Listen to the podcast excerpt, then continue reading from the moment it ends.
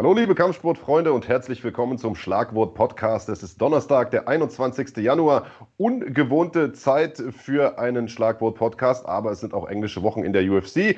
Wir haben einen der größten Kämpfe des Jahres, wenige Tage vor uns und eine Veranstaltung zu besprechen, die gestern Nacht stattgefunden hat. Mittwochabend, tolle Zeit um 18 Uhr für uns Europäer. Da haben wir uns natürlich riesig gefreut, denn wir beide konnten das Ganze auch noch kommentieren, das Kaniotakis. Äh, nur nicht für denselben Sender, sondern für unterschiedliche. Beide aber äh, ja, ich würde mal sagen, nicht ganz ohne Schlaglöcher. Ja, richtig. Ähm, meine erste Frage wäre auch gewesen, wie viel Spaß hattest du denn gestern bei der Arbeit? Äh, also grundsätzlich schon viel, wie immer eigentlich. Äh, ich weiß ja, dass die Veranstaltung im Vorfeld schon nicht allzu viel Liebe abbekommen hat. Äh, die Rede ist natürlich von der UFC Fight Night ähm, Chiesa versus Magni. Eine Karte, die ursprünglich eigentlich mal Hamza Chimaev und Leon Edwards im Hauptprogramm hätte featuren sollen, die dann allerdings wegen Covid irgendwie der Kampf zum hundertsten Mal gefühlt gestrichen wurde, wird jetzt am 13. März, in der Nacht auf den 14. März nachgeholt. Und und äh, ohne diesen Kampf sah die Karte dann irgendwie ein bisschen nackig aus. Also ein Tacken hat da was gefehlt, hatte man so ein bisschen das Gefühl. Äh, am Ende, finde ich, war es, um deine Frage zu beantworten, eigentlich eine ganz solide Karte. Wir haben ein paar okay Kämpfe gehabt. Äh, viel ging über die Zeit, auch im Vorprogramm. Äh, und das war vielleicht so ein bisschen das Problem an dem Ganzen. Also wir hatten da, äh, auch wenn das vielleicht Jammern auf hohem Niveau ist, ein bisschen Überstunden schrubben müssen. Richtig, ja. Überstunden auf der einen Seite und auf der anderen Seite dann auch, äh, also ich weiß nicht genau, wir haben ja äh, miteinander kommuniziert kurz zuvor und uns äh, gegenseitig Glück gewünscht und so. Ja, so Sachen machen wir da draußen. Ähm, falls ihr euch wundern solltet, Schlagwort Nation. Aber ähm, es ist ja ein Kampf aus der Undercard hochgerutscht in die Maincard und das wurde uns also mir zumindest, irgendwie drei Minuten vor dem Moment, wo, als wir live gehen sollten, mitgeteilt. Das heißt, normalerweise bereiten wir ja Kämpfe vor, gucken uns die Kämpfer nochmal an und so. Und das hat mich dann schon ein bisschen unvorbereitet getroffen. War es bei dir ähnlich, oder? Äh, also mir hat das gar keiner mitgeteilt. ich habe es mir dann einfach nur irgendwie denken können, als äh, also der Event sollte ja 8 Uhr starten. Ich habe irgendwie schon im The Zone Studio gesessen und äh, gucke mir da die Vorkämpfe immer noch an. Und als dann irgendwie äh, der vorletzte Vorkampf sozusagen planmäßig zu Ende war und es waren noch fünf Minuten Zeit oder drei Minuten Zeit bis 18 Uhr, äh, dachte ich mir, yo, Alter, also den, äh, den Kampf Omari Akmedov gegen Tom Breeze, den machen sie wahrscheinlich jetzt nicht mehr im Vorprogramm. Entweder streichen sie den komplett, was ich nicht glaube, oder der rutscht halt hoch ins Hauptprogramm. Programm.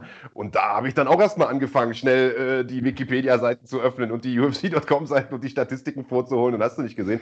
Äh, zumal man ja noch sagen muss, eigentlich, äh, und das war ein bisschen Glück, äh, eigentlich äh, ist es ja auch so, dass vor den Kämpfen noch Video-Packages laufen, die wir eigentlich vorvertonen oder zumindest, wo wir uns die Texte vorschreiben, damit das auch wirklich auf den Beat und auf den Takt und auf den Schnitt passt und so.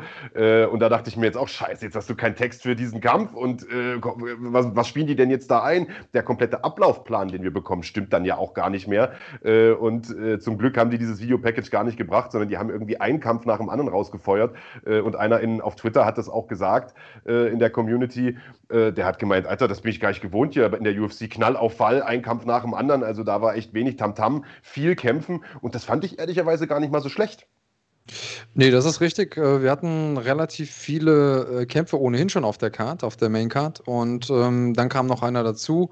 Äh, Omari Akmedov, muss man sagen, einfach um Längen besser als sein Gegner, um das mal gucken, wie kurz äh, zu machen.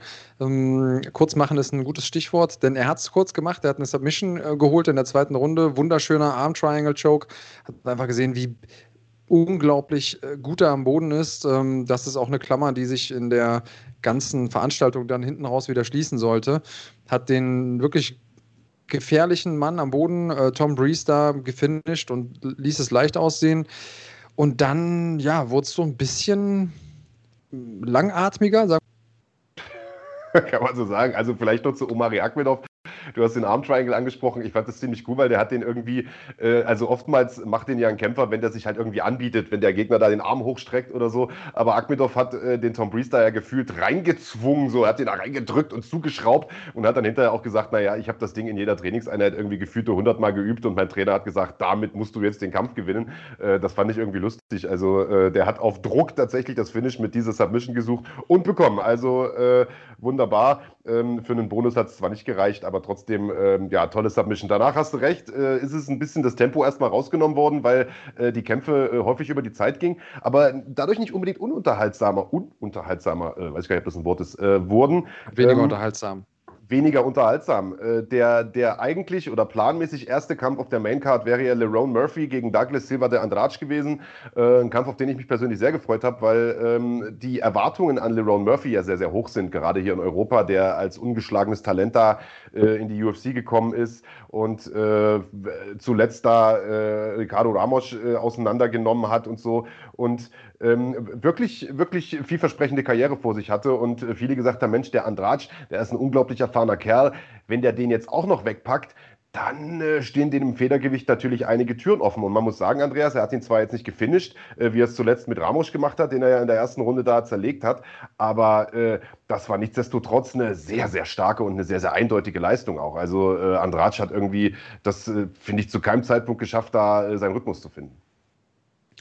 Also ich muss sagen, ich glaube, es war genau der Kampf, den äh, Lerone Murphy jetzt gebraucht hat in seiner Karriere. Ein, äh, hat er im Nachhinein auch dann im Interview gesagt, hat gesagt, hey, ich brauchte ehrlich gesagt jetzt mal diese Octagon-Time, einfach mal richtig ankommen im Octagon, wirklich 15 Minuten gegen einen gestandenen Veteranen zu kämpfen, auch mit Höhen und Tiefen. Ich finde, dass äh, Andrade da im Laufe des Kampfes besser reingekommen ist, seine Taktik ein bisschen umgestellt hat und Leroy Murphy wurde hinten raus ähm, schon nochmal mit neuen Herausforderungen konfrontiert und das ist einfach was, woran ein Kämpfer wächst.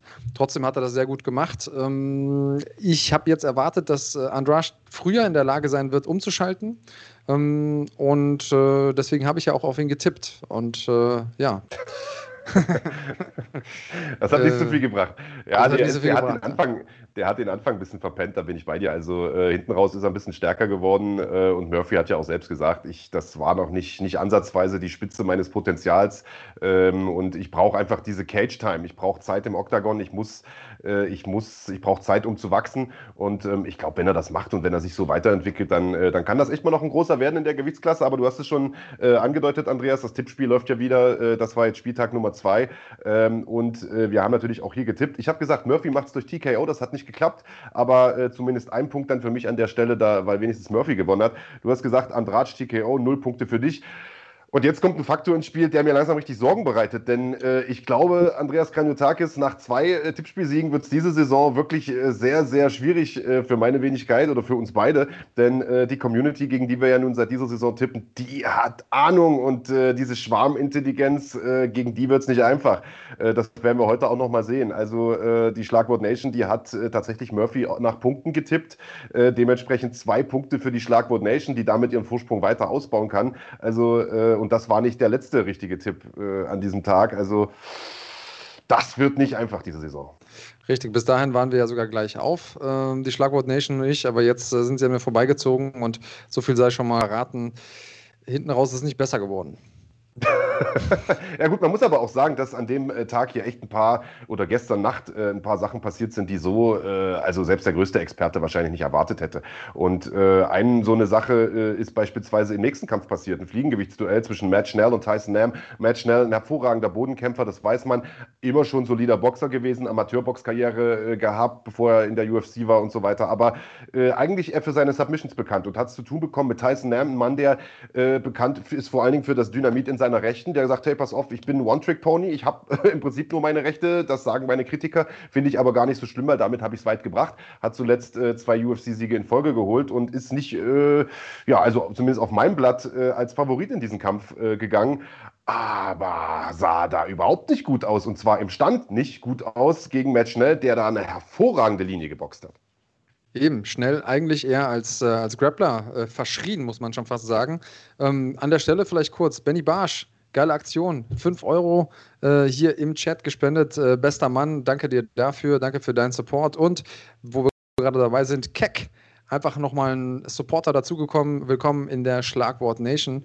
Einmal zurück zum Kampf, ähm, schnell der ja, eigentlich hätte man von ihm erwartet, früh den Takedown sucht, früh den Kampf versucht, irgendwie ähm, scrappy zu machen, also viel zu clinchen, äh, ein bisschen Tyson Nam müde zu machen. Aber ich kann mich noch nicht mal an irgendeinen Takedown erinnern und das über die ganzen 15 Minuten. Wie schon gesagt, hat Nam quasi mit den eigenen Mitteln geschlagen, hatte da ähm, wohl viel Zeit und Mühe investiert, auch in seinen Stand-up und konnte das da ausprobieren. Das hat sich gelohnt, würde ich sagen, und hat ein paar Leute überrascht, ähm, mich eingeschlossen.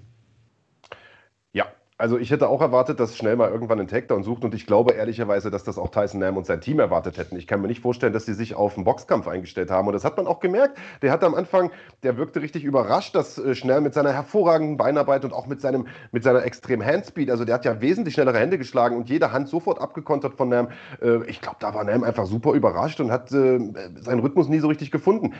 Ich war am Ende überrascht, dass einer von äh, drei Punktrichtern tatsächlich den Kampf sogar noch bei Tyson Nam gesehen hat. Der hat natürlich mhm. auch ein paar gute Treffer gelandet, aber äh, Matt Schnell hat es im, im Nachgang selber gesagt. Der sagt, äh, guckt euch mal äh, sein Gesicht und mein Gesicht an. Also da gibt es ja gar keine Diskussion, wer diesen Kampf gewonnen hat. Und natürlich sind, äh, ist der Zustand des Gesichts jetzt kein Wertungskriterium, aber man konnte da schon sehen, dass Tyson Nam echt eine ganz schöne Tracht Prügel bekommen hat. Und Matt Schnell, der sah aus, als ob er noch drei Runden hätte gehen können. Und ich finde, er hätte auch noch drei Runden gehen können. Der wirkte konditionell auch super fit. Also sehr, sehr beeindruckt gewesen von äh, Matt Schnell. Und ich, irgendein User äh, von uns hat gesagt, er sollte vielleicht sich den Kampf nach Blitz geben. Matt Blitz Schnell, denn äh, genauso hat er gestern auch agiert.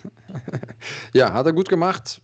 Kann man nicht sagen. Klar, jetzt kann man immer noch äh, irgendwie argumentieren, ja, er hat ihn aber nicht gefinisht. Lag aber auch echt daran, dass Nam ein richtig harter Hund ist. Und ähm, ja, was, was war im Frauenkampf, äh, lieber Marc? Da ähm, haben wir uns ja beide vorher ähm, nicht groß gestritten, ausnahmsweise. Mo Roxanne Modafferi, nicht unbedingt die aufregendste Kämpferin auf dem Planeten. Äh, Viviane Araujo, die sah aber verdammt gut aus, oder? Absolut. Äh, ich würde nur, bevor wir darüber sprechen, noch mal ganz kurz die Tipps auswerten, denn äh, auch so. beim Kampf von Tyson Nam haben wir uns nicht groß gestritten. Da haben wir nämlich beide gesagt, der gewinnt durch K.O. Äh, ich weiß gar nicht, wer welche Runde hat, das habe ich mir jetzt gar nicht mehr hier notiert, aber Fakt ist, äh, beide null Punkte. Die Schlagwort Nation, die hat aber mal wieder richtig gelegen. Die hat nämlich getippt, Match schnell durch Punkte. Das hätte ich, also das kann ja wohl nicht wahr sein. Also wieder zwei Punkte für die Schlagwort Nation, dementsprechend schon vier Punkte an diesem Spieltag. Also das noch kurz eingeschoben. Woher aber, ähm, wisst ihr sowas? Keine also Ahnung. ich muss dazu sagen, äh, Matt Schnell tatsächlich auch, äh, wenn ich das richtig auf dem Schirm habe, mit großem Vorsprung äh, äh getippt. Also mm. ja, also Schwarmintelligenz, ihr, ihr, liegt auf jeden Fall richtig. Ähm, ja, aber zum Frauenkampf, Viviane Araujo, ja, war zu erwarten, dass die wahrscheinlich einfach knackiger, spritziger ist als Roxanne Modafferi, dass die ähm, dass die, äh, dass die erfahrene Veteranin, Modafferi ja schon seit 2003 äh, Profi, das muss man sich mal vorstellen, also länger Profi als du, äh, Andreas, habe ich mal nachgeguckt. Äh, echt krass und immer noch mit dabei, immer noch an der Weltspitze dabei, aber man sieht einfach, dass es gegen, dass es gegen solche jungen, aufstrebenden, top austrainierten Athletinnen einfach nicht mehr reicht. Und äh, Modafferi hatte ja jahrelang das Problem, dass sie gut am Boden war, aber im Stand nichts konnte, ehrlicherweise. Da hat sie jetzt äh, massiv dran gearbeitet, ist mittlerweile ganz solide im Stand, aber man hat gestern noch mal gesehen, dass es da einfach auch Welten äh, gibt. Und Araujo ist eine, die auch aus dem Bodenkampf kommt, die dann irgendwann das Thai-Boxen für sich entdeckt hat und da offensichtlich genauso talentiert ist wie am Boden und die da gestern, also ich sag mal, eine Lehrstunde äh, im Thai-Boxen abgeliefert hat. Äh, und für mich ehrlich gesagt wirkte, als ob sie da nicht mal 100% geben musste, sondern als ob sie da so auf, auf 50% irgendwie eine lockere Sparingsrunde macht. So kam Richtig. Äh, Manuel P. schreibt hier gerade, Modafferi, ihr Striking ist schlechter als das von Askren. Soweit würde ich jetzt vielleicht nicht gehen. äh, aber eine Sache dürfen wir äh, nicht unerwähnt lassen. Asche 1978, absoluter Ehrenmann, Alter, ein Zehner nochmal gegönnt. Vielen lieben Dank raus an dich. Ich muss sagen, mich hat. Äh, für ein vernünftiges T-Shirt, sagt er. Ja. für mich für ein vernünftiges T-Shirt. Ja, besten Dank, kaufe ich mir. Aber für 10 Euro wird knapp, Digga. Du bist einfach zu sexy heute für die Community da draußen. Ja, das ähm, ist die ähm, schwule Mikro, was hier irgendwie den Ausschnitt so groß ist. Hat schon gerade einer geschrieben, sexy Ausschnitt. Aber kommt, ihr wollt das doch sehen, sagt, äh, sagt Ihr wollt es doch so. Ja, ähm, für, für einen Huni ziehe ich es aus. ich würde sagen, für, für einen Huni lässt du es an. Ähm, ja. Genau so ist es. Für einen Huni lasse ich es an, genau. Aujo gefällt mir richtig gut und ich muss sagen, so wie sie sich bewegt hat, so, so wie sie sich entwickelt, sie selber ja auch eine sehr gute Bodenkämpferin. Ähm, ich ja. habe wirklich große Hoffnung, was die, was die gute Dame angeht. Ähm, da kann mal was werden, die kann was im Fliegengewicht reißen. Hat jetzt auch mit äh, Modafferi eine gute äh, Veteranin besiegt, ist jetzt in der UFC 4 und 1, hat nur gegen Jessica eine Decision verloren. Ey, kann man mal machen, auch eine sehr gute Kämpferin. Also, ja, lassen, lass uns den Namen äh, Araujo mal merken und äh, wenn das nächste Mal Border Ferry auf der Fightcard steht, können wir sie weiter bashen. Wir haben jetzt allen Grund dazu. Absolut. Und unsere Community ist nicht nur äh, hervorragend im Tippen, das sind auch gute Matchmaker. Ich habe gestern irgendwo gelesen, ein Kampf äh, Araujo gegen Cynthia Cavillo wäre jetzt zum Beispiel äh, eine spannende Sache, finde ich auch. Ähm, und ich glaube ehrlicherweise, dass sie äh, in dieser Gewichtsklasse, die ja nun, wenn wir ehrlich sind, nicht so äh, mega tief besetzt ist, also es gibt ein paar gute Leute dort, aber einfach zahlenmäßig nicht so stark besetzt ist, ähm, dass sie vielleicht noch ein, zwei gute Siege braucht, bevor sie vielleicht mal bei der Titelträgerin äh, anklopfen kann, die ja aktuell Valentina Shevchenko heißt. Gucken wir nochmal äh, wie das Ganze ausgegangen ist. Also, äh, wie wir getippt haben. Ich hatte gesagt Araujo nach Punkten, du hast gesagt Araujo äh, durch Submission. Äh, und die Schlagwort Nation, wer hätte es gedacht, lag auch wieder hundertprozentig richtig und hat gesagt Araujo nach Punkten. Dementsprechend hier zwei Punkte für mich, ein für dich, zwei für die Schlagwort Nation, die damit schon wieder sechs Punkte äh, eingesackt hat. Ob das so weiterging, das werden wir gleich sehen, denn es gab immer noch drei Kämpfe auf dieser Karte. Ihr seht schon, es war ein langer, langer Abend. Ähm, richtig, drei Kämpfe und ähm, ja, die meisten davon ohne Finish. Der einzige Finish kam tatsächlich dann im, im nächsten Kampf und da hat es sich auch schon ein bisschen angekündigt. Es war nicht ganz klar, ob es ein äh, K.O. bzw. TKO wird, weil äh, wenn, dann eher auf der Seite von Villanueva oder eben eine Submission. Das wäre dann auf der Seite von Vinicius äh, Morera gewesen. Beide haben so ein bisschen mit dem Rücken äh, zur Cage-Wand gestanden, kann man sagen. Beide mh, mm, nicht unbedingt erfolgsverwöhnt in der UFC und ähm, ja, hätte gut sein können, dass äh, die, immer respektive der Verlierer dann seinen Job verliert. Bei Morera können wir uns eigentlich sicher sein, der jetzt alle seine vier UFC-Kämpfe verloren hat, nachdem er über die Dana White Contender Series dann reingerutscht ist, ähm, 2019 sein Debüt gegeben hat, einfach alles verloren hat und ähm, alles auch vorzeitig verloren hat. Also ja muss sagen, der hat eine gute Reise bekommen. Der hat, kann sagen, okay, ich war mal mit dabei. Aber ähm, auf der anderen Seite hat es mich echt gefreut für äh, Isaac Villanueva, der ähm, ja so ein, so ein Blue-Color-Worker ist, der irgendwie parallel immer noch am, am Fließband steht und so und der auch auf seinen ersten UFC-Sieg gewartet hat, nachdem er, bevor er in die UFC kam, zwei UFC-Veteranen ausgenockt hat. Also er hat schon gezeigt, dass es theoretisch kann, aber dann auch mal geschafft hat. Ähm, ja, freut mich, dass er gewonnen hat hier und seinen ähm, 15. Karriere-Knockout. Also kann man sich auch mal geben. Also ich fand den Typen auch total cool, wie er hinterher erstmal seine Kinder gegrüßt hat und äh, das war dann so RTL 2-mäßig, weil das waren halt irgendwie acht Kinder oder so. Ich grüße den und den und den und den, ach und den grüße ich auch noch und ach komm, dich habe ich auch lieb. Äh, ja, hat irgendwie all seine Kinder vergessen. Hat wahrscheinlich noch drei vergessen, genau. Äh, aber ja, ich bin bei dir, äh, harter Arbeiter. Er hat das auch nochmal gesagt. Jeder kann mich kritisieren, aber keiner arbeitet härter als ich. Äh, Fulltime-Job und dazu noch zwei Einheiten am Tag. Ähm, und ganz ehrlich, Mann, ich glaube, der ist ein unterhaltsamer Kämpfer. Seine Bilanz ist natürlich nicht die beste. Ich weiß gar nicht, irgendwie elf Niederlagen, 13 Siege oder sowas. Oder 18 äh, ja. Siege, elf Niederlagen, so rum. Äh, ist vielleicht nicht die beste Bilanz, aber der hat auch ein paar gute Leute gekämpft, außerhalb der UFC schon. Du hast es gesagt, äh, gegen, gegen UFC-Veteranen im Käfig gestanden. Und ähm, ich sag mal, das Halbschwergewicht ist ja nun mittlerweile wieder eine Gewichtsklasse, die sehr, sehr gut besetzt ist. Ich glaube, da wird das nicht so leicht schaffen, irgendwie mal in den Top 10 groß was zu reißen. Aber ich glaube, für solche Kämpfe hier, für genau sowas, äh, wird der in den nächsten Jahren immer gut sein. Also einfach mal eine geile Ballerei äh, äh abliefern, da irgendwo in der Mitte der Maincard oder vielleicht auch mal im Vorprogramm einer größeren Veranstaltung. Ähm, warum nicht? Guter Typ. Und äh, du sagst, der Moreira hat eine Reise bekommen. Äh, das auf jeden Fall. Also der ist ja voll äh, da reingelaufen in, in die Rechte von, von Villanueva und das war auf jeden Fall der schönste K.O. des Abends. gab aber ehrlicherweise auch nicht so viele. Ähm, ah, das weiß ich gar nicht. Also ich muss sagen, ähm, im nächsten Kampf der Co. hat mir auch gut gefallen, aber lass uns erstmal auflösen, wie wir getippt haben. Ja. Äh, ich hatte Moreira durch Sub, du hattest Villanueva nach Punkten und die Schlagwort Nation hat sich zum ersten Mal äh, geirrt. Die haben nämlich äh, gesagt, Moreira macht das äh, nach Punkten. Also null Punkte für die Schlagwort Nation, null Punkte leider aber auch für mich. Also die Freude hält sich daher ein bisschen in Grenzen. Mal ein Ehrenpunkt für dich, äh, Big Daddy, dass du nicht ganz, äh, ganz ohne ablaufen musst. Ja, und ja. äh, dann äh, gab es eine weitere große Überraschung. Das äh, hast du gerade schon so ein bisschen angedeutet. Wir haben ja einen großen Favoriten äh, im Co-Hauptkampf gehabt, Munir Lasses, der in seinem UFC-Debüt extrem stark aussah. Ähm, und äh, mit Wally Alves allerdings einen absolut zähen, sehr, sehr gestandenen Veteranen vorgesetzt bekommen hat. Richtig, ähm, ich glaube, für mich war so ein bisschen das Entscheidende, dass sich äh, Munir Lasses so ein bisschen wie ein Fisch im Wasser gefühlt hat, die letzten Male, als ich ihn da gesehen habe bei Fight Island, also sowohl im Octagon als auch irgendwie drumherum, wirkte der einfach so, ähm, als wäre das für ihn keine besondere Stresssituation. Und das ist natürlich immer was, ähm, was ein großer Faktor sein kann ist natürlich da vor Ort in Dubai Trainer beim Team Noguera, Kickbox-Trainer. Also der ist einfach von da um die Ecke quasi. Äh, Wally Alves, der erfahrenere Mann und im Normalfall, das hat man ja jetzt irgendwie auf der Karte auch gesehen, tippe ich ja eigentlich immer auf den erfahreneren Mann, vor allen Dingen auf den UFC-erfahreneren Mann. Aber irgendwie habe ich gedacht, dieses Momentum, das nimmt der äh, Sniper noch mit und macht das Ding. Aber dann am Ende wurde der Sniper gesnipert sozusagen und dieser drei Bodykicks hintereinander, das war einfach bildschön. Das war, also das habe ich so, ehrlich gesagt, ich kann mich nicht daran erinnern, das mal gesehen zu haben, dass jemand einfach okay. drei Bodykicks in Folge abfeuert. Und ähm, das war echt schick. Also genau das habe ich während der Übertragung auch gesagt. Ich sage, ich kann mich nicht erinnern, dass einer mal, also zwei Kicks mal so eine Doublette getreten, das hat man sicherlich schon mal irgendwo gesehen, aber wenn dann äh, auch eher in so leichteren Gewichtsklassen, ja, so Bantam oder Federgewicht und nicht bei den etwas größeren Jungs, aber dass da einer drei Kicks reinhämmert und wenn wir ehrlich sind, die letzten beiden hätte es wahrscheinlich nicht mal gebraucht. Also der erste war der, der den Schaden gemacht hat. Das war der, der wirklich clean durchgekommen ist, schön auf die Leber. Du siehst richtig so ein paar Sekunden Zeit versetzt, wie er da so zusammencrumpelt und äh, auch sofort äh, sich da zusammenrollt rollt und sagt, pass auf, dass da die Messe ist gelesen hier.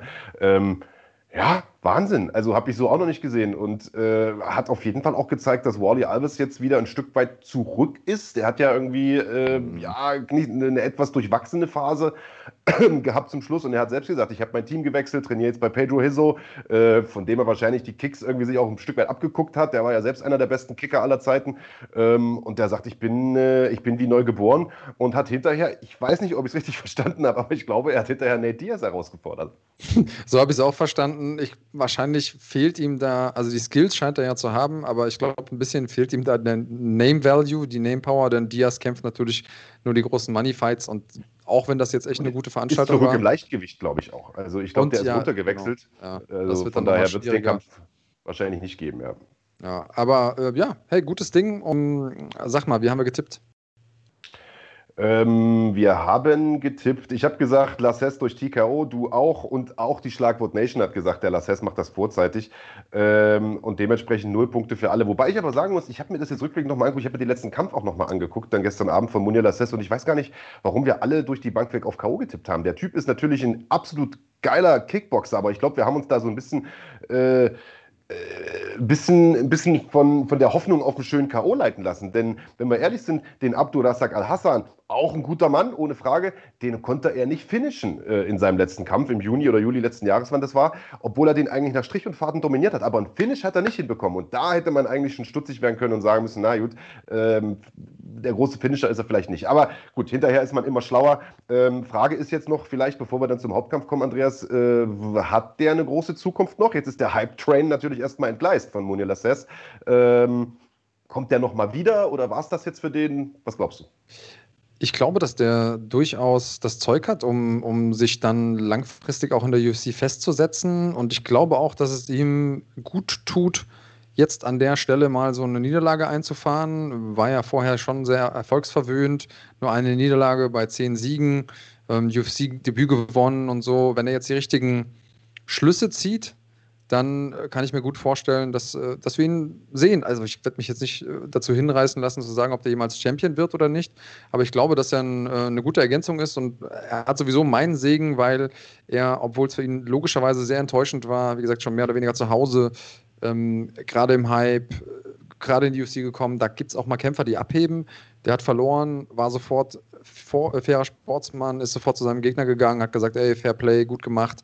Und ähm, damit gewinnt man bei mir immer äh, jeden Blumentopf. Deswegen äh, gönne ich dem jetzt auch allen Erfolg im Nachgang. Und Wally Alves, der war ja fast eineinhalb Jahre raus, hat sich neu erfunden. Und das muss ich sagen, ist auch immer eine Geschichte, die ich gerne höre. Oftmals finden ja dann die Kämpfer nicht wieder den Einstieg. Für mich also im Prinzip zwei gute Stories aus einem Kampf. Absolut. Und äh, dann würde ich sagen, kommen wir auch direkt zum Hauptkampf. Äh, da du ja schon so ein bisschen Schwank äh, aus, aus der Kommentatorenkabine preisgegeben hast, kann ich das ja auch noch erzählen. Also ich weiß, dass du mir vorher noch geschrieben hast, gesagt hast, Mensch, hoffentlich äh, geht der Hauptkampf jetzt nicht auch noch über die Zeit, nachdem wir jetzt schon Überlänge hatten und irgendwie schon sechs Kämpfe auch kommentiert haben und so weiter. Äh, aber ja, Michael Chiesa und Neil Magny, die haben dir da keinen Gefallen getan. Äh, nee, richtig. Auf der anderen Seite Frage, gebe ich mal eine Frage zurück. Ähm, war das denn schlimm? Weil aus äh, der Sicht eines, sag ich mal, Casual-Fans, der in der Halle sitzt, drei Bier-Intos hat und ja. ähm, nach 20 Sekunden Bodenkampf schreit Stand him up. War es natürlich kein ja. guter Kampf. Aber war es für dich ein guter Kampf?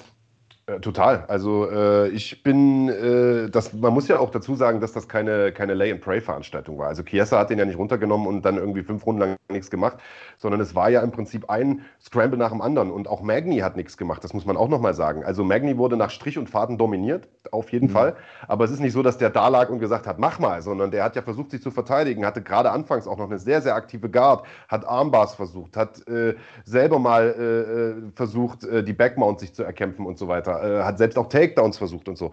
Aber Michael Chiesa war einfach nur so viel besser an diesem Tag. Und ich fand, es war ein sehr, sehr unterhaltsamer Kampf. Äh, ich fand, es waren fünf spannende Runden.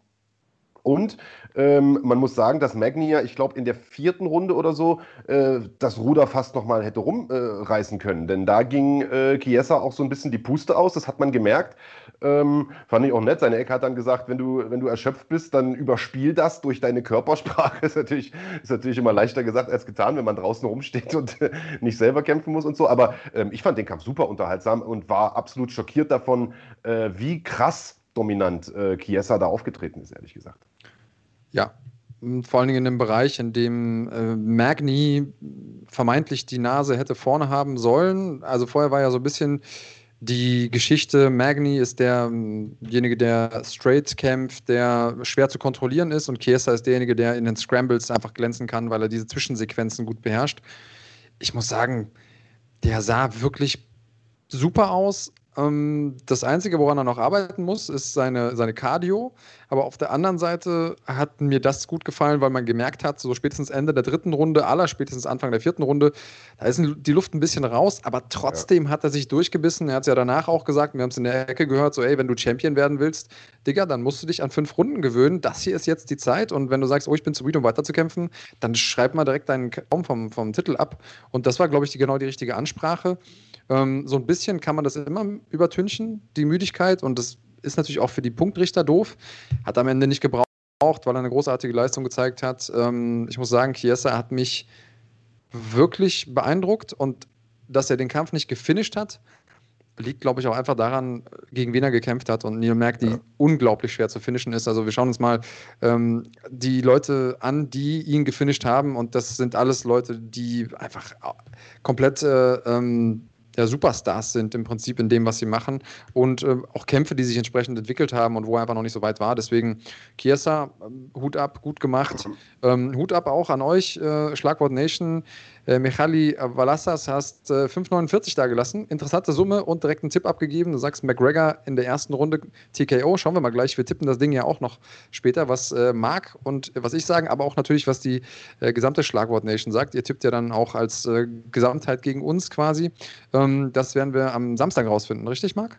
Was die Schlagwort Nation tippt. Das finden wir nicht jetzt raus. Äh, naja, die können ja im Prinzip bis zum Eventstart noch tippen. Ja, theoretisch könnten mhm. wir es in der Pre-Show auflösen, da hast du recht. Aber aller mhm. spätestens im, im Schlagwort-Podcast am Sonntag. Genau. Äh, aber unsere Tipps, die gibt es auf jeden Fall äh, schon heute. Äh, bin auch mal sehr, sehr gespannt, was die Schlagwort Nation getippt hat. Aber ich bin bei dir, Michali Valessas. Äh, vielen, vielen Dank. Und Keck, einen Zehner reingehauen. Einfach was zurückgeben, sagt er. Aber Team McGregor, größter Fanboy hier. Der hat, glaube ich, auch gesagt, er ist, ich habe das gerade gelesen, äh, Keck, er sagt, er ist nirgendwo Mitglied, nirgendwo abonniert, aber bei uns, denn wir sind die Besten. Ey, besten Dank. Aber er sagt, er deabonniert sofort wieder, äh, wenn wir hier gegen McGregor tippen. Also, mal gucken. Oh, oh. Mal gucken. Äh, wir, kommen, wir kommen gleich dazu. Also äh, eine Sache vielleicht nur noch vorher und dann können wir ähm, die Fight Night von gestern auch abschließen und zum äh, großen Event äh, am Wochenende kommen. Äh, Chiesa hat im Nachgang direkt seine Zeit genutzt am Mikro und hat eine große Ansage gemacht. Er sagt, die Wahl ist vorbei, Trump ist weg. Kobe Covington, deine, deine Schiene, deine Nummer, die kannst du dir jetzt knicken so äh, und ich äh, möchte gegen dich kämpfen. Boy. Also das ist ja immer so Tradition in den USA, dass man da direkt so einen Boy mit hinterher schiebt, um den Gegner ein bisschen zu verniedlichen. Ähm, Kobe Covington ist äh, einer, gegen den nicht viele kämpfen wollen, das muss man ehrlicherweise sagen, mhm. denn egal, ob man den mag oder nicht mag, das ist ein sehr, sehr starker, vor allen Dingen ein sehr, sehr unbequemer Gegner mit hervorragendem Ring, extremer Cardio und inzwischen auch ganz soliden Box-Skills.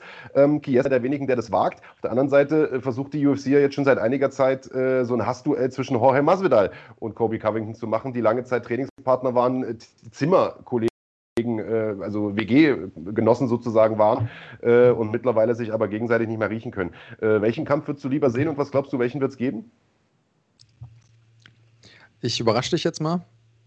Ich würde lieber äh, Chiesa gegen Covington sehen, weil ich ähm, ja großer Masvidal-Fan bin und ich glaube, dass ihm das Matchup nicht liegt. Also ich würde gerne Masvidal lieber gegen jemanden anderen sehen, der ähm, nicht so ringerlastig ist, der ja.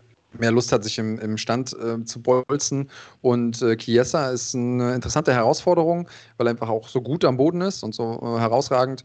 Und deswegen fände ich den Kampf stilistisch besser und das würde meinen, und genauso wie, ähm, ich muss es, ich weiß gar nicht richtig warum, aber ich feiere Masvidal hart ab, auch wenn er ein paar Sachen macht, die ich, also er ist ja auch Trump-Supporter und so, da bin ich ja ganz weit weg von, äh, von aber trotzdem finde ich den einfach, ich, ja, er ist einfach ein, so ein Oldschool-Typ.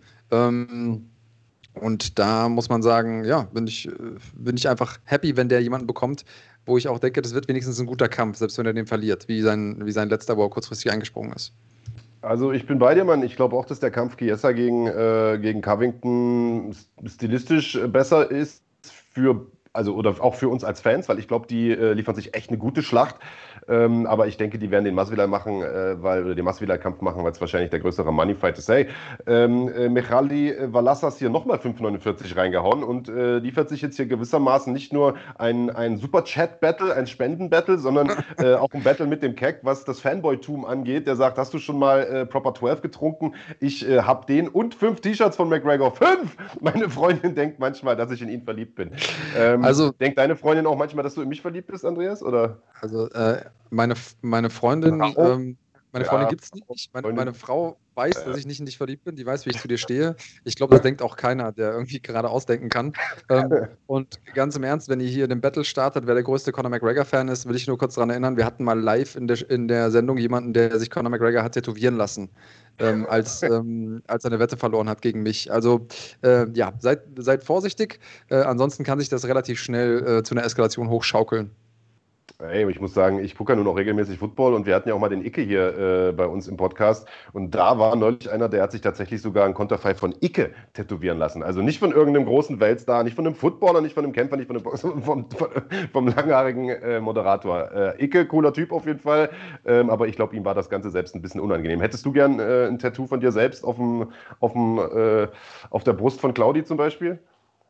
Äh, du, ich glaube nicht. Also, nee, ich glaube, das wäre mir zu viel Verantwortung. ich will nicht, dass irgendjemand sich mich tätowieren lässt. Ja, Fighting schreibt hier übrigens gerade, das ist wahrscheinlich Kahn, der das gerade bedient, der schreibt, äh, Marc, wir haben die 100 Euro fast erreicht, das Shirt muss runter. Wir haben ja gesagt, 100 Euro und das Shirt bleibt an, Leute, sonst kommt es runter. Also, äh, aber wo wir gerade dabei ja, wenn sind, das, wenn das gerade, ja, eben äh, wo wir gerade dabei sind, äh, irgendwelche Ziele zu erreichen. Also ähm, ihr habt das sicherlich auch schon gemerkt. Seit wir bei Run Fighting wechseln, geht es mit dem äh, Kanal irgendwie steil bergauf. Also der Support von euch ist wirklich absolut gigantisch und wir kratzen an der äh, 10.000er Abo-Marke.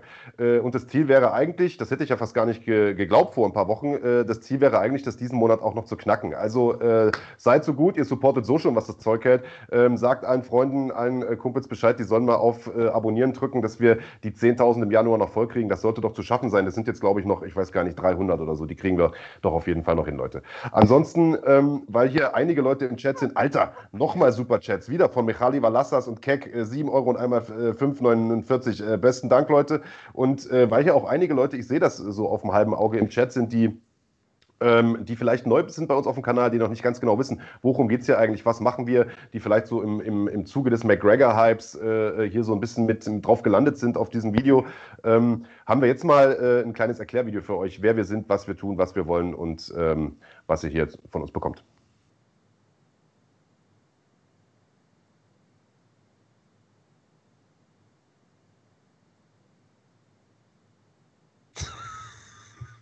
Dafür gibt es einen Ablaufplan, Digga.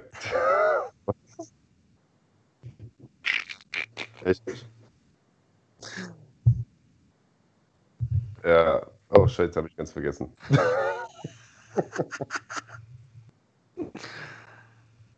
ja, du warst wo pissen oder was so lang? Aber sag mal, wenn wir wieder drin sind. Ah, da sind wir wieder. ja, ihr seht, live ist live.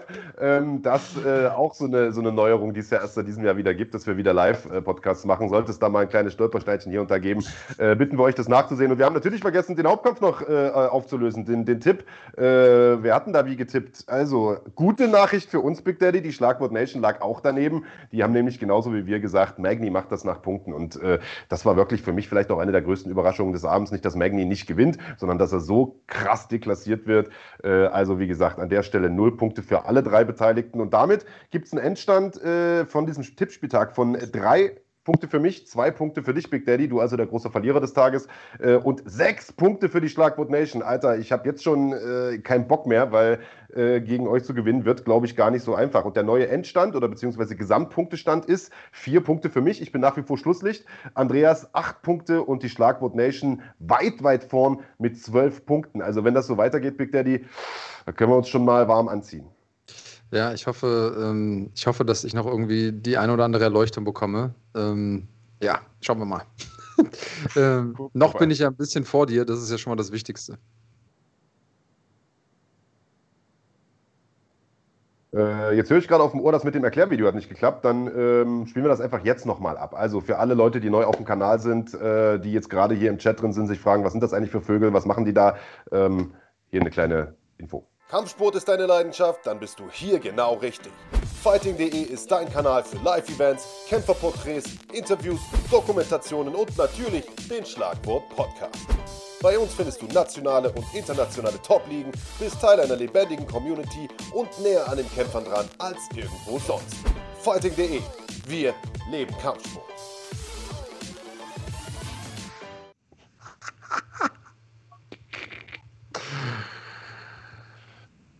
So, da sind wir wieder. Jetzt hat das mit dem äh, Erklärvideo aber hoffentlich auch geklappt und irgendjemand hat hier gerade reingeschrieben, ich weiß gar nicht, Feingeist, der hat geschrieben, ich hoffe, da ist jemand im Hintergrund, der die Outtakes schon direkt markiert äh, fürs Jahresabschlussvideo.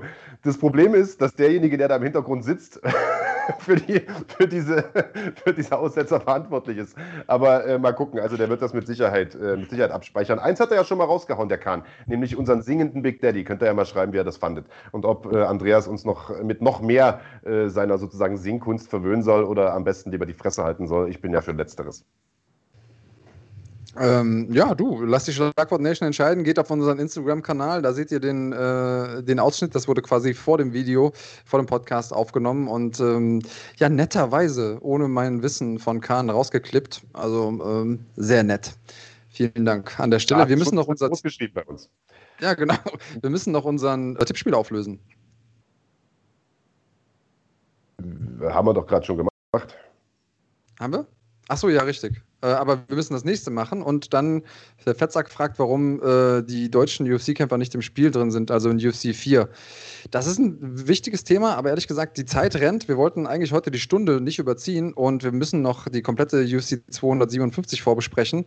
Äh, da haben wir zwei deutsche Kämpfer mit drauf. Merkt ihr die Frage? Stell sie mal in einem der nächsten Podcasts, dann gehe ich mal drauf ein. Das ist nämlich eine gute Frage. Ähm, und ähm, ja, lass uns einsteigen direkt und äh, direkt mal einsteigen mit äh, einer News, die vielleicht vielleicht eine ist, vielleicht auch nicht, denn die offiziellen Medienoutlets sagen es nicht. Wir haben aber ja ein paar Insider-Infos von der UFC, weil wir es ja kommentieren dürfen am Wochenende auf The Zone. Übrigens, äh, wer noch nicht genau weiß, ob das, äh, wie es gucken soll, Guckt's auf The Zone. Den Link dazu findet ihr unter dem Video. Wenn ihr es noch nicht gemacht habt, kriegt ihr einen Gratis-Monat. Schaut es euch mal an. Und überall auf der Welt sonst bezahlt man ja pro Kampf, also ein Pay-per-View sozusagen. Auf The Zone bekommt ihr das Ding einfach am Stück im Abo für, äh, ich weiß gar nicht, was kostet das Ding im Moment? 12 Euro? War mal ein Zehner, ne? Ja. Ja. ja. also 12 Euro ist äh, wirklich ein Schnapper, vor allen Dingen, wenn ihr dann äh, solche Kämpfe mitbekommt und alle anderen UFC-Events auch. Also auf den Link in der Beschreibung drücken, dann seid ihr mit dabei. Und Asche, du bist ein krasser Typ, Mann. Techniklehrgang für Mark 20 Euro. Ähm, ja, egal welche Technik. Warum ich, Alter? Warum bin ich? Ich, ich sitze doch nur hier und rede. Aber äh, trotzdem besten Dank für den 20. Äh, den werden wir mit Sicherheit irgendwie investiert bekommen. Äh, Big Daddy sagt es, schaut euch den Event dieses Wochenende an. Andreas und ich äh, kommentieren das Ganze zusammen mit Peter Sobotta. Also wir sind zu dritt am Start. Das wird eine richtig coole Nummer. Und äh, die Fightcard, die kann sich auch sehen lassen. Und du hast vollkommen recht. Ich würde sagen, wir steigen direkt ein, beziehungsweise du hast gerade eine News angekündigt, die es gibt. Denn eigentlich mhm. hätte ja unser deutscher Vertreter Vertreter aus Köln, Ottman Asaitar, im Hauptprogramm auf äh, Matt Fravola treffen sollen. Und es sieht aktuell stark danach aus, als ob dieser Kampf ins Vorprogramm geschoben wurde. Äh, Im äh, die du gerade angesprochen hast, die wir von der UFC immer zugeschickt bekommen, das Infomaterial für die Kommentatoren. Da steht die aktuelle Fightcard drin und da steht an dieser Stelle, äh, an der vorher Ottmann war, äh, Shane Burgos gegen einen aktuell noch nicht bekannten Gegner, also to be announced. Ähm, und Ottmann steht in den Fight Pass Prelims, ist also Stand jetzt nicht äh, im Hauptprogramm zu sehen. Ähm, und das ist ein sehr, sehr ungewöhnlicher Move, äh, insbesondere wenn man bedenkt, dass der Ersatzkampf noch gar nicht selber steht, denn Shane Burgos hat ja noch keinen Gegner. Äh, ich weiß auch nicht, warum man das macht. Ich kann nur vermuten, dass vielleicht entweder Ottmann oder sein Gegner in irgendeiner Art und Weise krank, verletzt sind und nicht genau wissen, ob sie kämpfen können. Man den Kampf vielleicht deshalb vorsichtshalber ins Vorprogramm geschoben hat, wo es nicht so schlimm ist, wenn er wegfällt.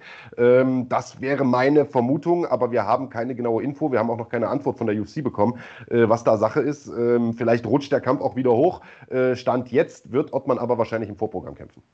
Richtig. Und wie gesagt, das ist im Prinzip eine News, die vielleicht auch gar keine ist, weil keine offizielle offizielle Bestätigung da ist. Wir haben eben schon so ein bisschen exklusive News.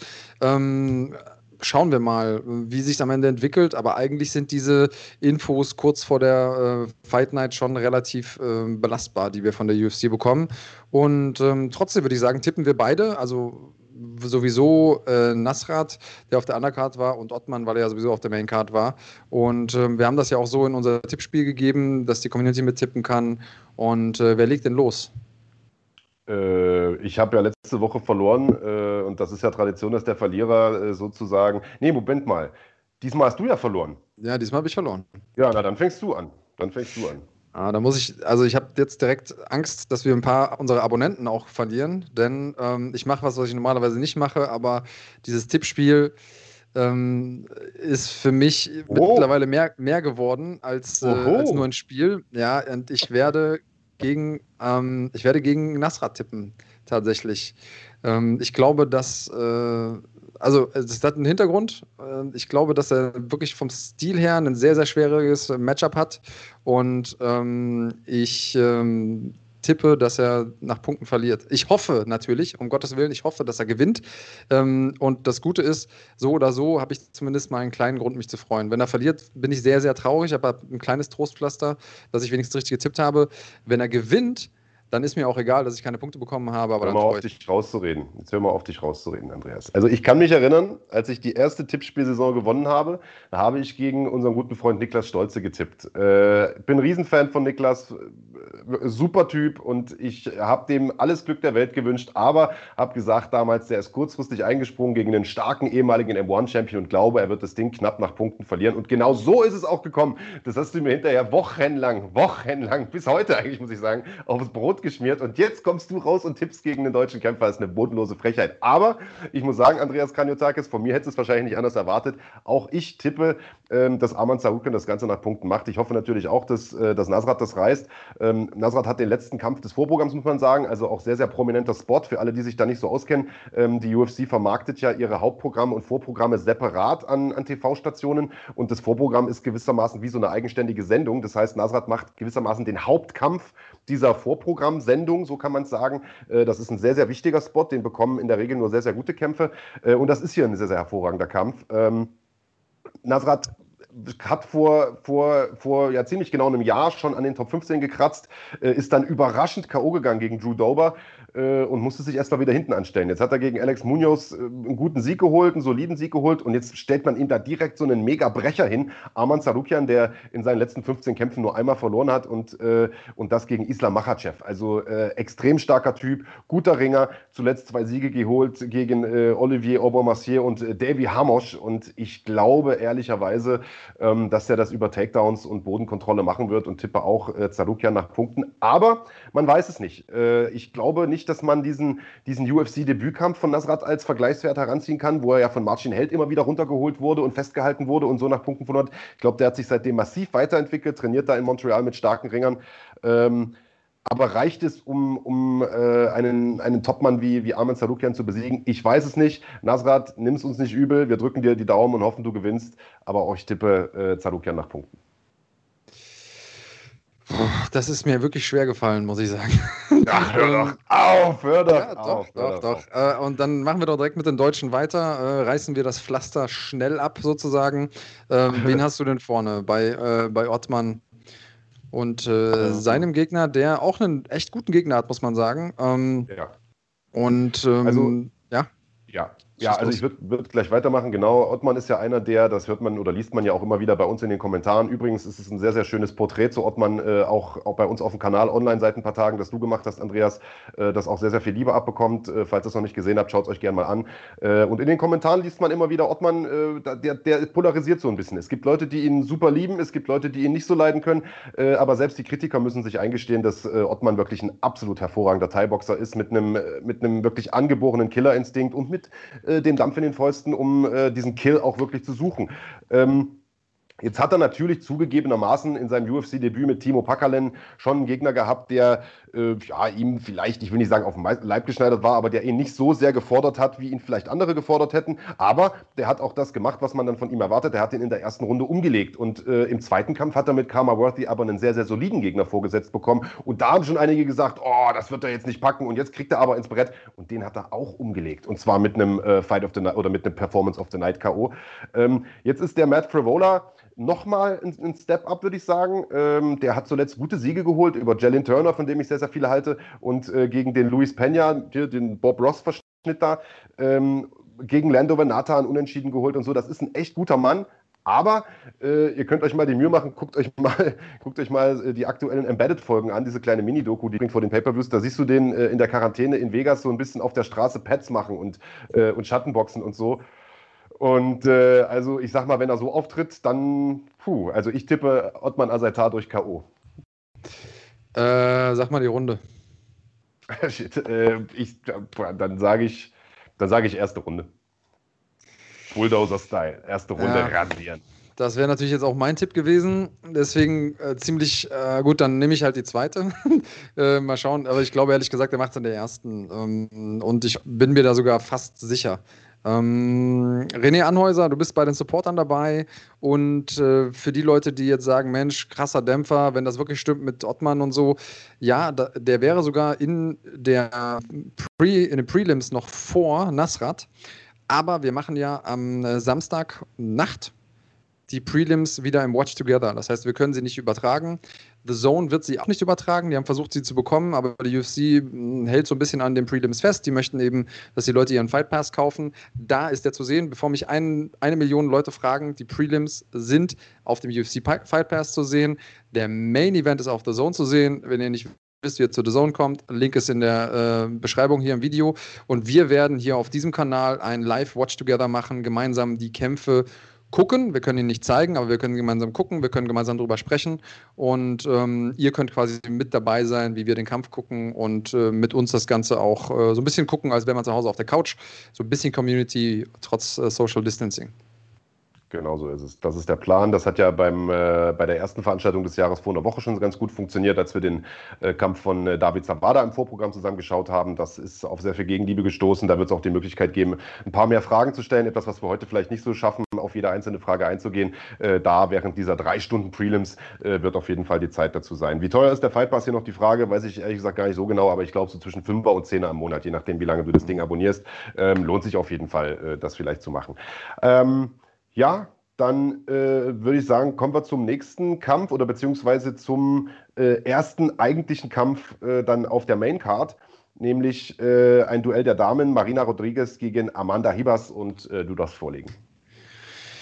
Äh, ah, da muss ich mal kurz in meine Tipps gucken, ähm, weil ich habe, wir schicken die Tipps ja vorher ab und verändern die dann auch im Nachhinein nicht mehr. Da sind ja auch Grafiken vorbereitet und so. Ähm, Hibas ist eine wirklich interessante Kämpferin, wie ich finde. Sie ähm, ist eine von den Kämpferinnen, die den Kampfsport wirklich leben. Also von den Eltern schon dahin gebracht worden. Und ja, die wenigsten haben sie vor ihrem Kampf gegen Paige Van Zandt auf dem Zettel gehabt im Juni letzten äh, Jahres, äh, die sie wirklich mit Bravour geschlagen hat, nach äh, ja nicht mal zweieinhalb Minuten mit einem Armbar. Und Van Zandt ist nicht schlecht am Boden, muss man dazu sagen. Die sah aber auch schon vorher äh, geschlagen aus. Brenda Marcos zuvor besiegt, die ich auch für sehr, sehr stark halte. Mackenzie Dern vorher besiegt, die ich auch für sehr, sehr stark halte.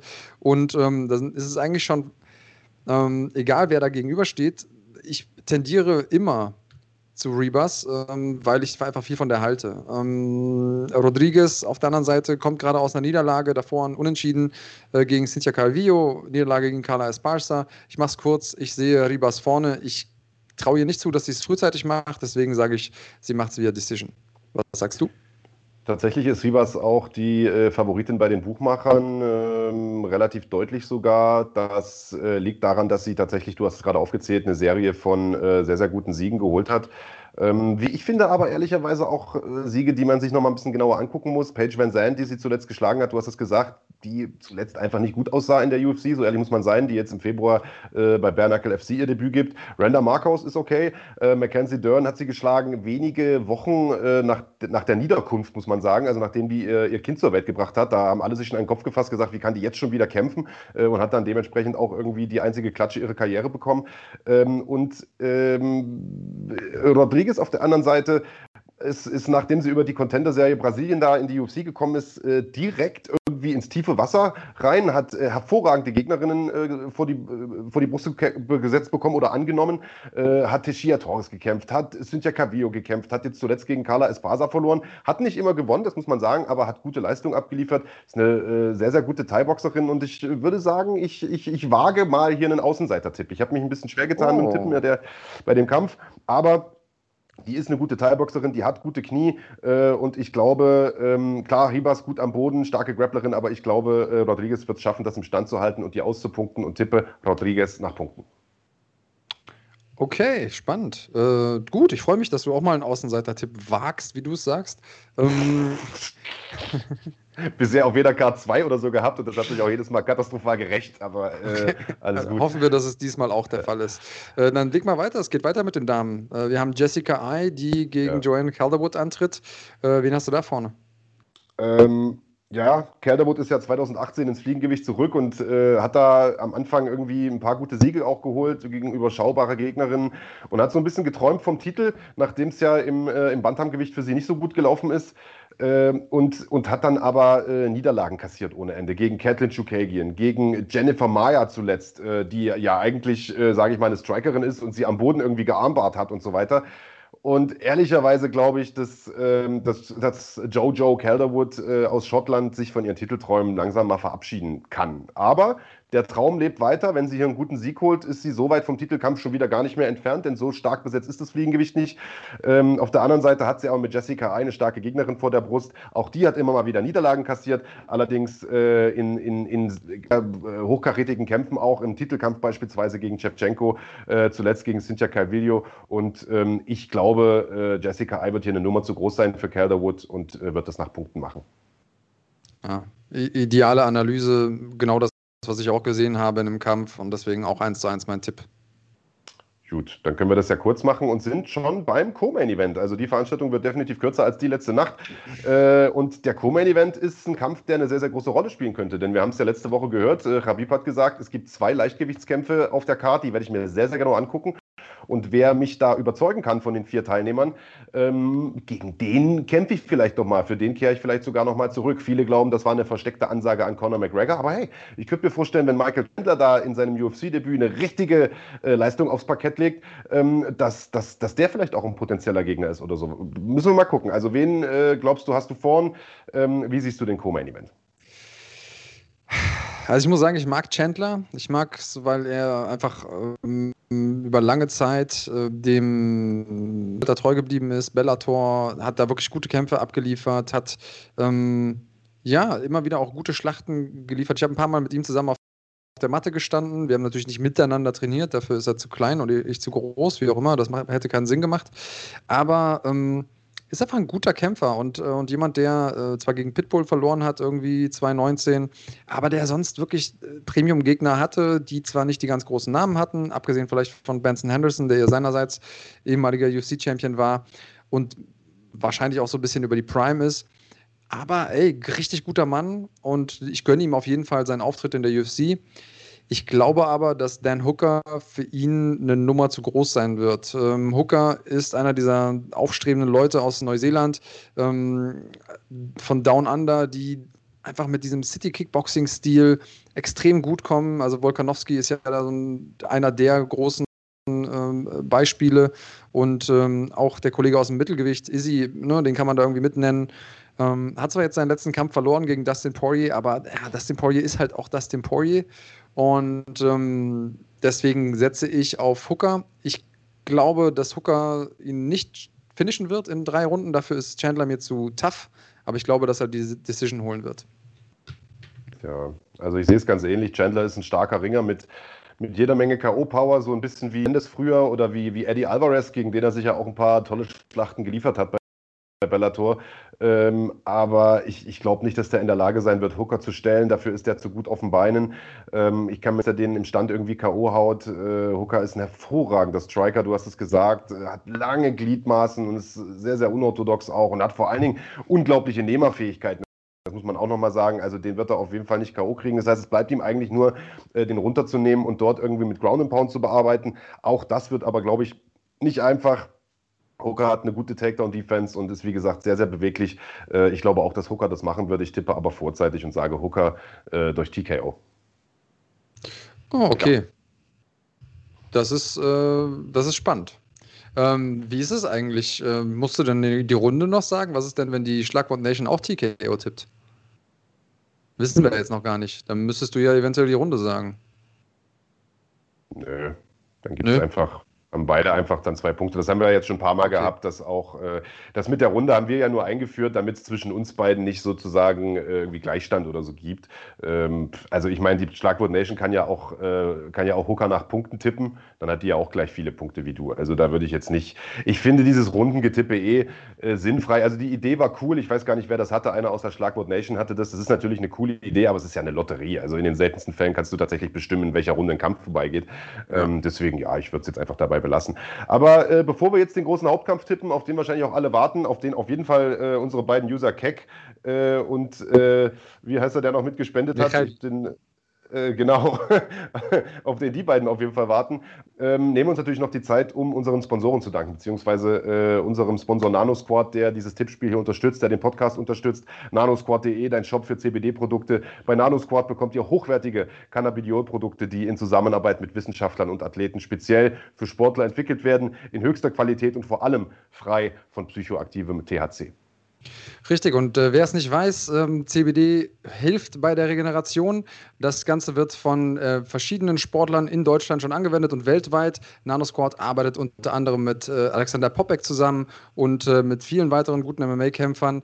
Wir probieren es auch aus. Äh, die haben unter anderem auch eine, äh, eine Creme, was mir natürlich sehr, sehr gut gefällt, denn ihr wisst ja, cremig bleiben ist wichtig. Und diesen Recover Balm solltet ihr auch mal ausprobieren. Also NanoSquad, checkt's aus. Ja, weitere Informationen und Produkte, wenn ihr auch cremig bleiben wollt mit NanoSquad, äh, die findet ihr auf nanosquad.de oder auf der Instagram-Seite The NanoSquad mit dem Code Fighting10, also Fighting10, äh, bekommt ihr sogar 10% Rabatt. Der Versand ist kostenlos und erfolgt innerhalb von ein bis zwei Werktagen. Also NanoSquad, besten Dank an euch Leute, ihr habt geile Produkte am Start und äh, supportet unseren Kanal und damit die gute Sache. Und wir kommen damit zum Hauptkampf von UFC 257, nämlich Conor McGregor gegen Dustin Poirier, beziehungsweise Dustin Poirier gegen Conor McGregor. So rum muss man es ja nennen. Äh, aktuell Poirier ja höher gerankt, dementsprechend der Erstgenannte in der Paarung. Ist er auch der Favorit, lieber Andreas Kanyotakis? muss ich vorlegen? Ach, nee, ich muss vorlegen, oder?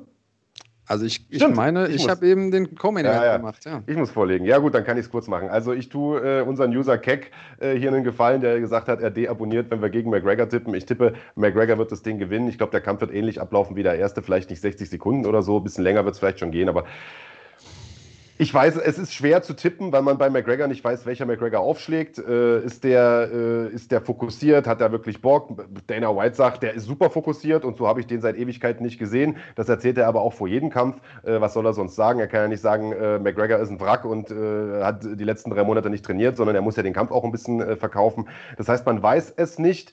Ähm, ich fand auch, dass er relativ fit wirkte, so nach dem, was man gesehen hat da auf Fight Island. Aber er ist auch mit der kompletten Family da, ist mit seiner Yacht angereist wer weiß, der Mann hat auch viel auf dem Tisch und Dustin Poirier ist ein guter Kämpfer und der hat sich extrem weiterentwickelt seit dem ersten Aufeinandertreffen. Ist defensiv besser geworden, äh, ist ein starker Ringer, ist gut am Boden. Äh, das ist vielleicht ein Schlüssel zum Sieg gegen McGregor, wenn er den runterbekommt. Ähm, aber äh, bei allen Verbesserungen, was, was das defensive Striking angeht, glaube ich, ist er trotzdem auch immer noch zu offen. Er kassiert zu viele Schläge. Das hat man in seinen Kämpfen auch zuletzt immer wieder gesehen, selbst in solchen Schlachten gegen Justin Gaethje und Eddie Alvarez. Und ich glaube, wenn er eine Linke von McGregor kassiert, dann fällt er um und das ist auch mein Tipp und sage McGregor durch K.O. Okay, ich ähm, will mal so sagen. Ähm, natürlich ist es so, dass, und das schreibt hier auch Ace Puma gerade, mm, es immer schwierig ist, gegen denjenigen zu setzen, der den ersten Kampf gewonnen hat. Und äh, McGregor hat ja den ersten Kampf sehr, sehr eindeutig gewonnen. Und ähm, das Einzige, was einen dazu veranlassen könnte, äh, auf äh, den Verlierer zu tippen aus dem ersten Kampf, ist äh, die Idee, dass der sich eben weiterentwickelt hat, dass der irgendwas gemacht hat und irgendwas kann, was er vorher nicht konnte. Und gleichzeitig muss man ja auch sagen, auch Conor McGregor kann sich ja weiterentwickeln. Das heißt, er muss im Prinzip in der Entwicklung an McGregor vorbeigezogen sein.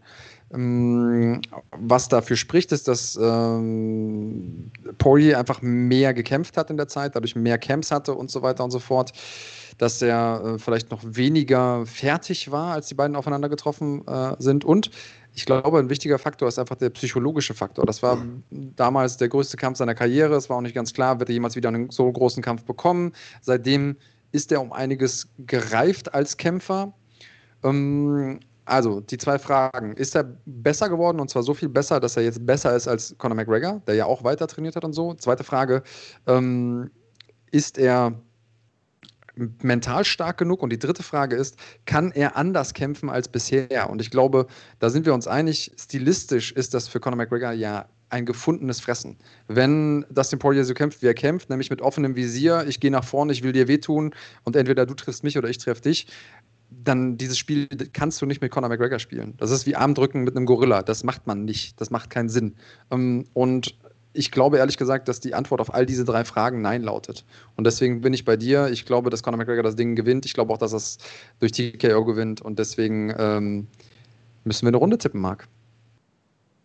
Dann sage ich erste. Ja, das habe ich mir gedacht, dann sage ich zweite. äh, jetzt hast du mir zweimal die erste Runde geklaut. Bin mal gespannt, ob das am Ende zwei Punkte Unterschied sein werden. Also ich glaube, wenn er den in der ersten Runde nicht K.O. schlägt, dann hat Poirier echt ganz gute Chancen, das zu machen. Also ich war, aber gut, ist auch wieder dummes Gequatsche. Man weiß es am Ende nicht, wie der Kampf abläuft. Ich meine, wenn Poirier schlau ist und er sagt, ich versuche den irgendwie so vorzustellen, runterzubringen und da ein bisschen zu, zu grinden, äh, pff, dann hat er natürlich auch eine Chance, den Kampf zu gewinnen. Aber äh, ja, ich glaube, das Szenario, was du da gerade, äh, was du da gerade äh, ausformuliert hast, ich glaube, das wird es am Ende auch sein. Aber hey, lassen wir uns überraschen. Ähm, wird auf jeden Fall ein sehr, sehr spannender Abend und Ey, das ist ja fast schon eine Premiere hier äh, heute, lieber Andreas Kanotakis. Wir haben fast, muss ich sagen, unser, unser Zeitlimit eingehalten. Wir haben gesagt, eine Stunde wollen wir machen. Eine Stunde, vier Minuten sind es jetzt geworden. Wir sind am Ende des Podcasts. Schön, dass ihr mit dabei wart, liebe Leute. Äh, wie gesagt, wir sind heute nicht so sehr auf eure Fragen eingegangen. Ähm, das Ganze werden wir aber in den nächsten Tagen noch machen können, denn äh, wir haben einen äh, straffen Plan für die nächsten Tage. Wenn ihr Bock habt, mit uns ein bisschen Zeit zu verbringen, dann könnt ihr das auf jeden Fall in den nächsten Tagen jeden Tag tun. Weiter geht es nämlich schon morgen um 15.45 Uhr mit dem nächsten Livestream. Dann allerdings leider nur mit meiner Wenigkeit, denn der Kollege Kranjotakis sitzt im Zug äh, auf der Reise nach München. Ähm, ich bin schon vor Ort, werde hier im Studio sitzen und werde äh, mit euch zusammen das Wiegen gucken. Äh, also wir machen so eine Art Watch Together äh, mit dem offiziellen Wiegen. Das beginnt 16 Uhr bis etwa 16.30 Uhr. Gucken wir mal, in welcher welcher Form die Kämpfer da auf der Waage stehen. Und auch da wird sicherlich die ein oder andere Frage beantwortet werden können. Weiter geht es dann in der Nacht auf den Sonntag um 1 Uhr, lieber Andreas Kaniotakis, das hast du schon gesagt. Da gibt es die Pre-Show. Also wir gucken zusammen die Prelims bevor es dann mit der Maincard um 4 Uhr losgeht, die wir für The Zone kommentieren. Und kleiner Hinweis für alle aus der Schweiz, der Kollege Sebastian Hackel, der äh, kommentiert für xyzsports.tv. Ja, und wie immer gibt es dann Sonntagmorgen 11 Uhr den Schlagwort Podcast und da werden wir mal gucken, äh, wer diese Tippspielrunde gewonnen hat. Ja, ich bin sehr gespannt. Super viel ähm, Content für euch. Also tut uns einen Gefallen, lasst uns ein Like da, schreibt uns einen ähm, Kommentar in, äh, unter das Video. Und ähm, da haben wir uns was überlegt, denn viele von euch sind wirkliche Supporter, also im wahrsten Sinne des Wortes. Nicht nur meldet ihr euch an, sondern ihr wollt uns weiter pushen. Ihr wisst auch, wie Algorithmus, äh, der Algorithmus bei YouTube funktioniert. Und deswegen schreibt ihr häufig irgendwie Kommentar für den Algorithmus oder sowas äh, in, die, äh, in die Kommentare. Und da haben wir uns was überlegt, lieber Marc.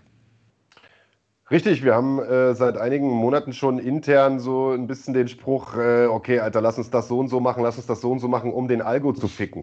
Ähm, das kann man natürlich jetzt so äh, nach außen hin nicht so gut kommunizieren. Das ist nicht so werbewirksam, wenn man sagt, fick den Algo. Deswegen haben wir uns überlegt, lass uns einen Hashtag äh, kreieren äh, äh, und den Algo tappen. Wir sind ja hier sozusagen Kampfsport-Podcast, also helft uns, den Algo zu tappen, wenn ihr wollt, dass das Video noch ein bisschen nach oben kommt, wenn ihr den Kanal ein bisschen pushen wollt, einfach Kommentar unter jedes Video Hashtag Algo tappen und äh, dann es mit den Videos auch noch weiter bergauf. Äh, besten Dank an der Stelle.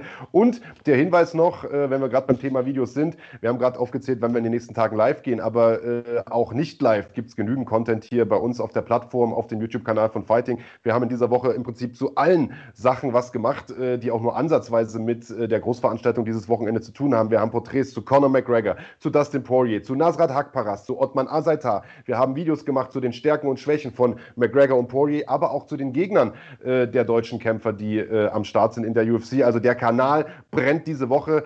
Äh, gebt euch das Ganze, falls ihr es noch nicht getan habt. Ähm, ansonsten, wenn ihr uns weiter supporten wollt, äh, drückt auf Abonnieren, drückt auf die Glocke, schließt gerne Kanalmitgliedschaft ab. Ähm, schaut euch den Event auf The Zone an oder auf xyzsports.tv. Danke an Nano Squad. Das war's von uns für heute. Wir sehen uns morgen wieder. Macht es gut und bleibt gesund. Und bleibt cremig.